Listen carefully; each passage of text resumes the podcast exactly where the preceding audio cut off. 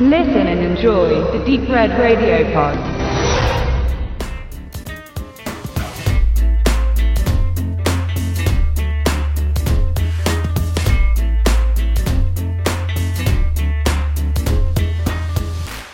So, lieber Benedikt, ich hatte mir was Spontanes überlegt und möchte dich mit einer Frage konfrontieren. Hör genau zu.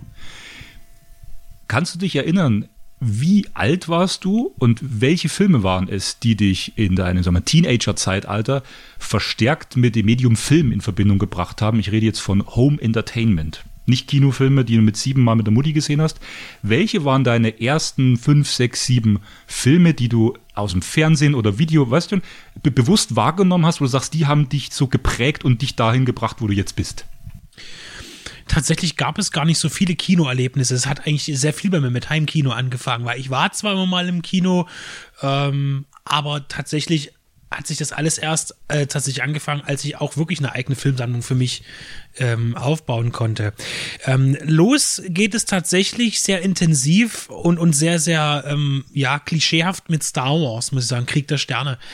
Denn das war etwas, was ich nur aus Fernsehzeitungen kannte. Ich habe damals nicht so viel die Möglichkeit gehabt, äh, Fernsehen zu schauen. Das war eine elterliche Kontrolle, die mir bestimmt auch gut getan hat.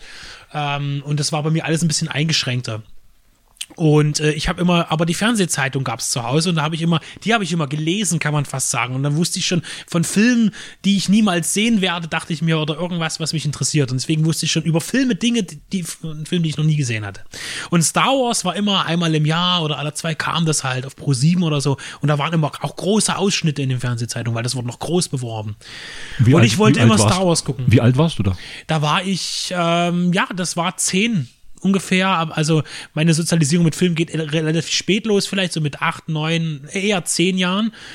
Und ähm, ich wollte das immer sehen. Und äh, tatsächlich kam es dann dazu, dass ich dann äh, meine Mutter gehörte, die hatte so ein bisschen die Kontrolle, was ist mit der Erziehung und so weiter. Und sie hat immer gesagt, ich schenke auch nichts, wovon ich nicht überzeugt bin, zu Geburtstag oder Weihnachten oder irgendwas. Und deswegen war es äh, für mich ein, ein Riesending damals, dass ich zu meinem zwölften Geburtstag die da oben stehende äh, Star Wars VHS-Box bekommen habe in der Special Edition, also in der überarbeiteten Fassung, die drei Teile, ähm, und die habe ich bekommen. Und das ist das, glaube ich, vom Gefühl her, vom Überraschungsfaktor mit eines der größten Geschenke, die ich je bekommen habe. Und das hat mich tatsächlich dann so umgehauen, dass ich das wirklich äh, verschlungen habe. Ich habe so oft diese Trilogie gesehen habe, dass ich sie heute eigentlich gar nicht mehr gucken möchte. Vor kurzem habe ich es getan mit sehr viel Abstand von Jahren und sie hat mir wirklich mh, zumindest kann ich sagen, dass Krieg der Sterne tatsächlich der beste Film ist für mich persönlich. Und das ist etwas, was sehr, sehr ein, also prägend war für mich. Interessant. Welche Filme kamen dann unmittelbar danach? Oder gab es dann noch zwei, drei Handvoll? Äh, Es gab dann lange nichts, weil ich hatte keine Kaufkraft irgendwie oder mir irgendwas zu besorgen. Fernsehen war ein bisschen so äh, ein Kontrollmedium bei uns. Das ging bis zu meinem 16. Lebensjahr, wo ich auch dann gearbeitet habe. Da war dann gesagt, so, du arbeitest jetzt, Junge, jetzt kannst du machen, was du willst. So, ne? Also Das war dann äh, so. Aber bis dahin gab es zum Beispiel, ist Dragonheart ein, ein großes Thema bei mir gewesen. Äh, was aber daher rührt, das gab es schon mal in einer Review bei Deep Red Radio äh, zu dem Film, dass ich am, am Drehort war, als der Film gedreht wurde. Damals in der, in der Tatra und äh, Okay. wir waren damals da und da war halt alles gesperrt. Da waren Bogen gesperrt und im slowakischen Paradies, das ist so ein äh, ja, Naturpark, kann man sagen, war alle, war viel gesperrt. Äh, da konnte man nirgendwo rein, weil sie gerade diesen Hollywood-Film gedreht haben mit Dennis Quaid äh, von Rob Cohen. Und äh, das äh, hat natürlich irgendwo, hat das einen fasziniert und äh, scheinbar ist es auch irgendwie nicht an meinen Eltern vorbeigegangen. Ich gesagt, das ist ja schon interessant irgendwie. Und tatsächlich gab es dann irgendwann äh, das Buch zum Film, habe ich irgendwann mal bekommen. Und dann später äh, habe ich tatsächlich auch zu Ostern war das irgendwann die Videokassette bekommen äh, von Dragonheart. Und äh, da war ich total aus dem Häuschen und geil und dann will ich gucken. Und dann wusste ich aber zu dem Zeitpunkt nicht, da war der Videorekorder gerade kaputt. Da musste ich noch eine Woche warten, um den Film gucken zu können. Und das war ja schrecklich, ja. Und da war ich auch. Ja, das war die gleiche Zeit ungefähr äh, vom Alter her. Und das war noch so diese Kassetten, die ich geschenkt bekommen habe. Das war auch eine Familienkassette. Also Star Wars habe ich bekommen, das war meins, aber Dragonheart war halt so eine äh, äh Familienkassette. Genau wie Hachipu zum Beispiel. Hachipu ist ein Film, den irgendwie keiner kennen will. Das ist so eine Pumuckel-Geschichte eigentlich. Also der gleiche Stil Bayern. Es gibt Klabauter den Butzelmänner oder sowas, die sind halt reingemalt. Spielt auch Gustl Bayerhammer mit in einer kleinen Rolle. Ähm, Anfang 90. Mit tollen äh, übrigens äh, auch äh, Matte Paintings von den Alpen, ganz schrecklich. Also also, also vom, von der Realität her, äh, Hachipu äh, gibt's glaube ich nur auf Video, haben wir den gehabt, äh, ist ein deutscher Kinderfilm-Klassiker, den keiner kennt, glaube ich so richtig, zumindest nicht außerhalb der Würstelrepublik. Okay, äh, Hintergrund war auch, also ich gebe jetzt auch an der Stelle kurz was zum Besten und gebe zu, ich bin da tatsächlich, ich, von diesem bewussten Film sozialisieren bin ich später dran gewesen. Ich glaube, ich war 13, 14. Es war die Zeit, wo ich langsam Filme FSK 16 mich getraut habe zu gucken äh, und äh, meine Sozialisation begann mit einer Kaufkassette, das war Spiel mir das Lied vom Tod ein Film, den ich bis heute verehre, aber der halt auch unglaublich gewachsen ist. Den habe ich noch im Studium behandelt. Aber den hatte ich als Videokassette zu Hause und dann waren das selbst aufgenommene Tapes vom Fernsehen. Und ich kann mich noch erinnern, ich hatte diese, diese BASF oder AGFA oder was das war, also BASF Kassetten damals bei der Drogerie Schlecker gekauft. Da kam damals so ein Doppelpack auch 5, 6, 7 Mark. Unglaublich viel Geld und habe die dann schön sortiert und habe mir mit meinem ersten Drucker, den ich mit 14 bekommen hatte, äh, auch ein Farbdrucker gewesen. Ähm, ich, ich, hatte nur so einen, so einen alten PC und, und, und Farbdrucker und habe dann irgendwie äh, CD-Cover und, und, und solche Sachen mir selber ausgedruckt. das war Stirb langsam 1 und 2. Das war die erste Tape-Kassette, die ich äh, beklebt hatte und nummeriert hatte, mit, mit Hintergrund. Dann müsste ich überlegen, wie es weiterging, aber relativ bald, also da war ich dann auch schon etwas älter, 14, 15 kam dann 7 und Fight Club. Fight Club habe ich von der äh, Videothekenkassette aufs Tape überspielt. Dann kam irgendwann Mission Impossible 1. Äh, und dann ging das eigentlich los, dass ich stark mit dem Fernsehen sozialisiert war, als wirklich im Fernsehen NDR, WDR, äh, nachts diese guten Filme kamen, ich den Videorekorder eingestellt habe. Da kamen dann so Sachen wie Narrow Margin mit Gene Hackman, da kamen äh, Klassiker aus den 70ern. Äh, Robocop ähm, kam immer auf NDR 3-Satz, 23.50 Uhr. Wäre dann schon später, Robocop war meine zweite, dritte oder vierte DVD, die ich mir mit 17 gekauft habe, als er noch indiziert war, weil sie noch 17, äh, 18 Euro gekostet.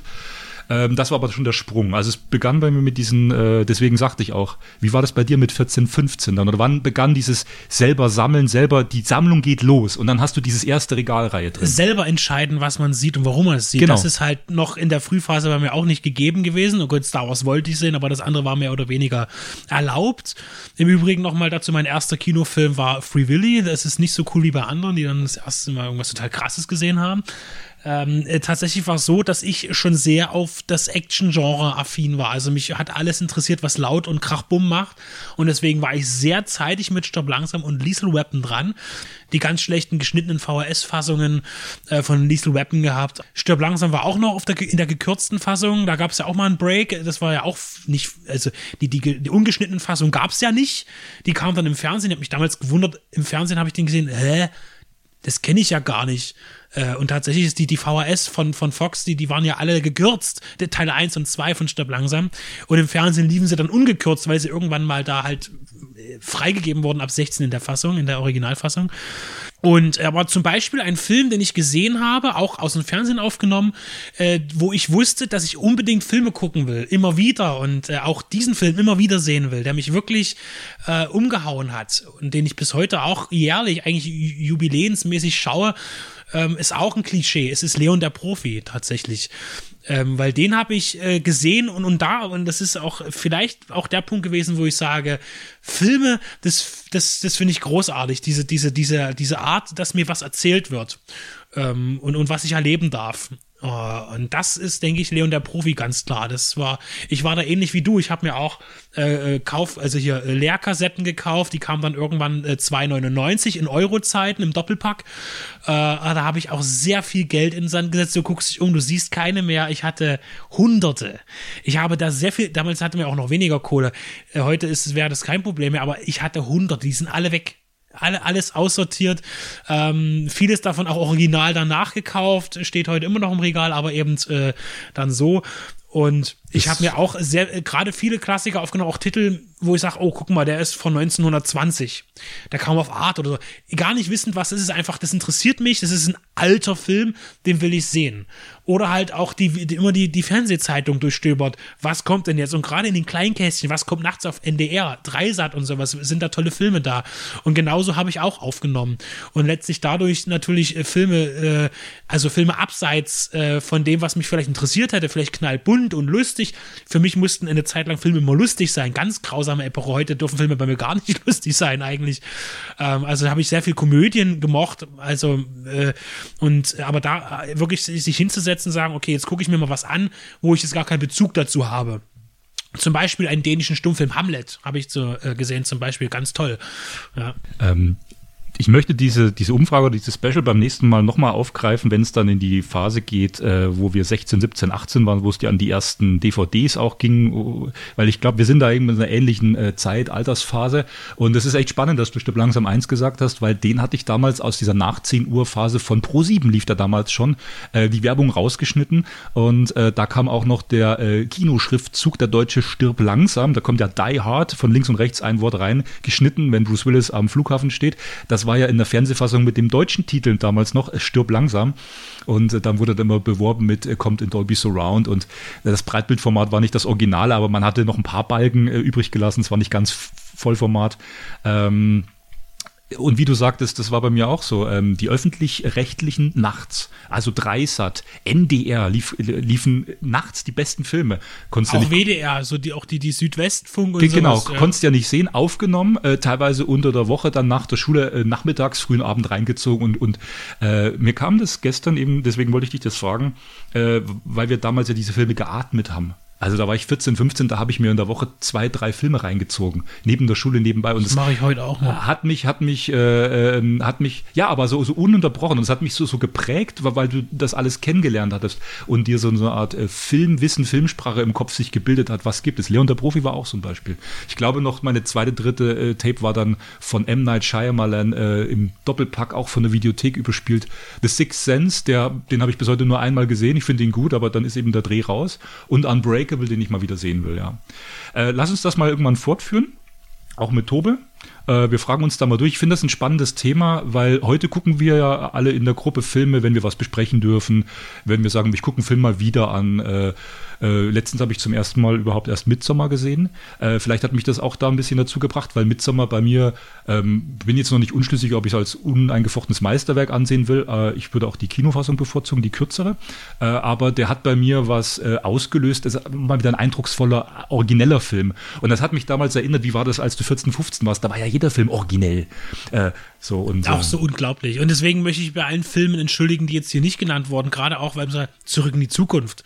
Das, das war immer zu die Feiertage um Neujahr durften wir das gucken. Das, äh, ich kann den, ich kann alle drei Teile auswendig. Ja, also äh, und das war wirklich faszinierend einfach. Diese, diese, dieses Schnelle und dieses und diese Effekte, das war halt, Wahnsinn. So, also es war noch, man hat halt noch gestaunt und ich versuche das manchmal, mich hinzusetzen, einen Film, den ich vielleicht auch schon kenne, und dann sage ich mir bewusst vorher, jetzt guck den Film mal mit dem Bewusstsein aus dem Entstehungsjahr. Es ist schwer. Es ist schwer, aber manchmal denke ich mir so, wenn dann ein Effekt kommt, boah, das haben die Leute vorher noch nie so gesehen.